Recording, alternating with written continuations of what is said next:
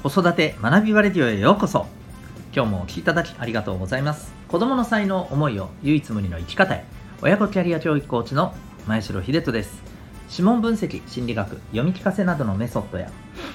塾講師の経験も取り入れたオーダーメイドのコーチングで親子の本当に望む生き方を実現するそんなサポートをしております。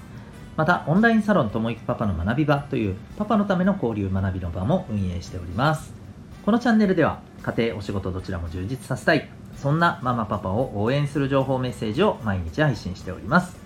本日は第338回です匿名だからこその心理というテーマでお送りしていきたいと思います本題の前にえー、お知らせを1点させてください。えーと、お子さんのですね、えー、持ってる強み、えー、個性、えそれを伸ばしていきたい。そして、自分の望む人生を作っていく、自分のやりたいことをね、やって、え生きていく、そんな力を、えつけていってほしい。そんな思いで子育てをされてるお母さん、お父さん、たくさんいらっしゃるのではないかと思います。で は、そのための大事な、あの押さえておくべきポイントとしてお勧めしたいのが、お子さんの生まれ持った、えー、特性例えばコミュニケーションや学び方、うんえー、考え方ですねこういったところを知ること非常に重要ではないかと思いますではそれをどうやってするのか。その鍵は指紋にあります、えー、指紋は脳の特性を実は映し出しておりましてこれはあの占いとかですね、えー、統計学とは、え全然違います。あのいわゆるですね科学的な分析、えによる、はい、アプローチでございます、えー、指紋分析個別でのカウンセリング、えー、随時受け付けております。オンラインで全国どこからでも受講可能でございます。興味がある方はウェブサイトへのリンク貼っておりますのでご覧になってみてください。それでは改めまして今日の本題です。えー、匿名だからこその心理ということでお話ししていきたいと思います。えー、ネットでの匿名性、まあ、これに関する賛否、ね、まあ、昔から言われていますけれども、最近ですね、ちょっと聞いた話でですね、あの、子供のね、オンラインでの、例えばゲームあるじゃないですか。あのゲームでのやり取りの中で、えー、例えばあの、まあ、よく知ってる者同士でね、えー、例えばまあ、ちょっとした、ね、攻撃的な言葉を使ってねいやいやしなっすよみたいな、まあ、沖縄とかねちっちゃいあの頃とかよく使ったりする言葉でしたけどもかつては。今は多分ないかな。はい、えー、まあお前泣かすよみたいなね感じのノリで使ってますけど。うんそういうまあぐらいのやり取りってまあ結構特に男の子の間だったらあるじゃないですか。うんまあそれならまだまだ多少許せるとしてもですねえ全くえー、普段面識がある人ではないと。もう本当にオンライン上でしか知らない。もう本当に相手の顔とかあの直に話したこともないような相手から、えー、すごい心ないような言葉をかけられるってことが実際に目の当たりにしてる。そんな話をですねやっぱり聞いたりするんですね。これ皆さん、えー、お聞きいただいてる方にもああもうこれは普通にあるねっていう風なもう日常茶飯事とまではいかないかもしれませんけどまあよく聞く頻繁に聞くということをまあ経験されてる方多いんじゃないかなと思います。でやっぱりですねかといってまあだからじゃあもうあのネットを使ったものはやっぱりやらせるべきではないというふうなわけにももういかない時期なのもね重々あの分かってると思います。でじゃあどうすればいいんだろうということで私としてはやっぱりですねこの匿名だからこそやっぱりこういう心理になりがちだよねっていうことは、えー、やっぱり私たちも改めて知っておくべきですし、えー、お子さんにもしっかり、ね伝えておくべきなのかなというふうに思います。今日はまあそんなお話をさせていただけたらと思うんですよね。で、えっ、ー、と、まず、だからこそじゃないんですけれども、え匿名で発信をすることのメリットも私たちは知っておくべきだと思います。うんまあ、それは何かというと、やっぱり発信しやすくなるっていうところはありますよね。うんえー、いわゆる、あのー、これは前にもどっかで話しましたっけね。えっ、ー、と、まあ、これはある、あの、大学？ですね。大学での授業でのね、お話なんですけれども、え例えば、え学生さんにですね意見をこう意見とか質問とかを聞いてもやっぱりね発言しないらしいんですよ。うん、当てられたら、まあ仕方がないからすっごい当たり障りないことを言って、えー、終わる みたいなことはあっても本当の意見なんか全然聞けないと。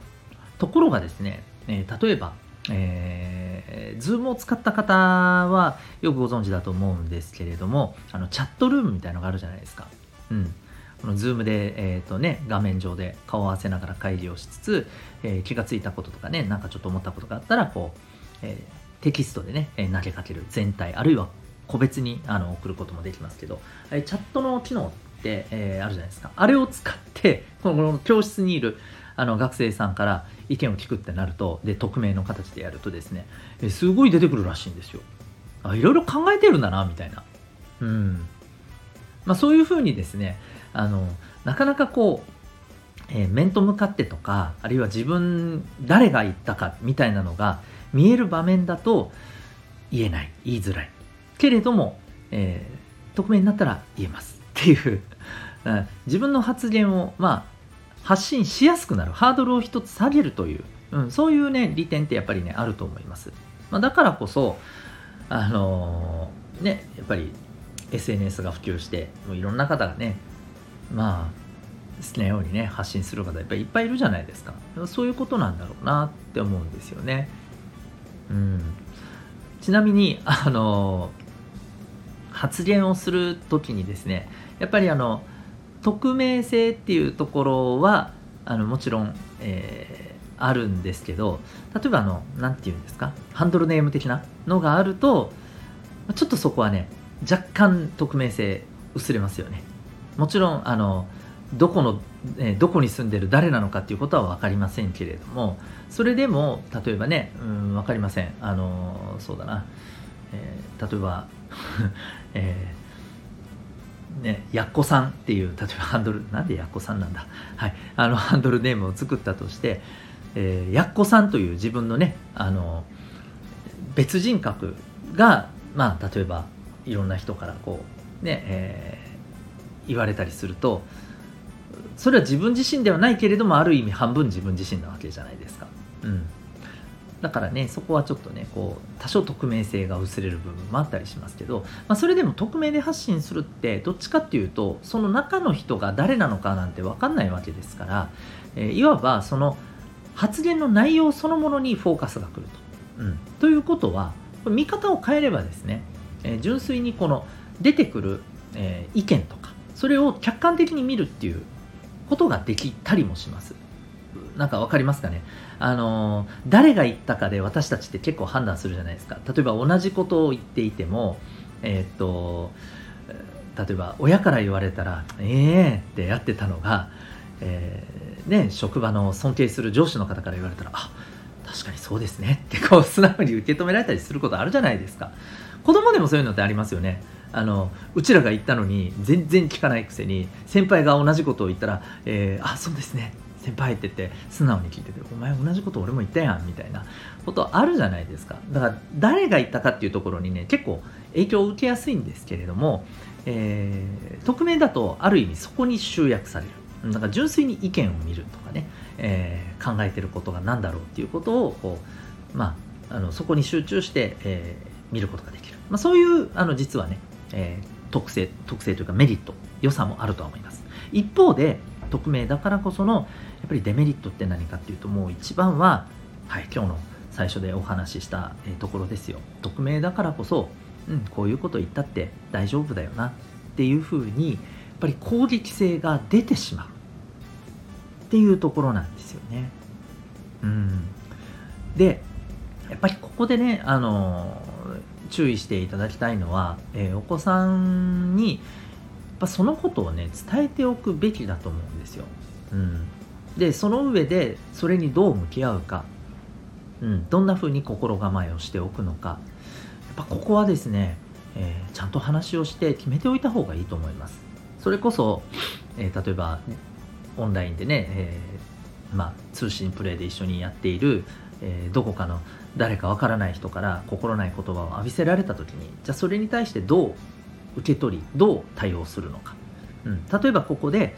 えー、まあ匿名だから攻撃してもいいみたいなノリでやってるけど多分この人現実で、えー、もし今横で対戦してたら、えー、ね、もちろんあの友達とかならともかくですよ、うん、初めましてなぐらいだったら、まあ、そんなことできる人じゃきっとないよなと、うん、まあ、まあ、ちょっと言うたらなんですけど、うん、この辺がまだまだあの 甘いなというかね すげえ上から目線。でも僕はこれありだと思ってるんですよ、うん、要するにあのこの人面と向かってそういうことは言えないよねと。ネットだからこういうこと言ってるに過ぎないよね。ぐらいに、えー、受け取って例えばですね。まあ自分がこんなこと言われたっていう風になるところよりもあこういう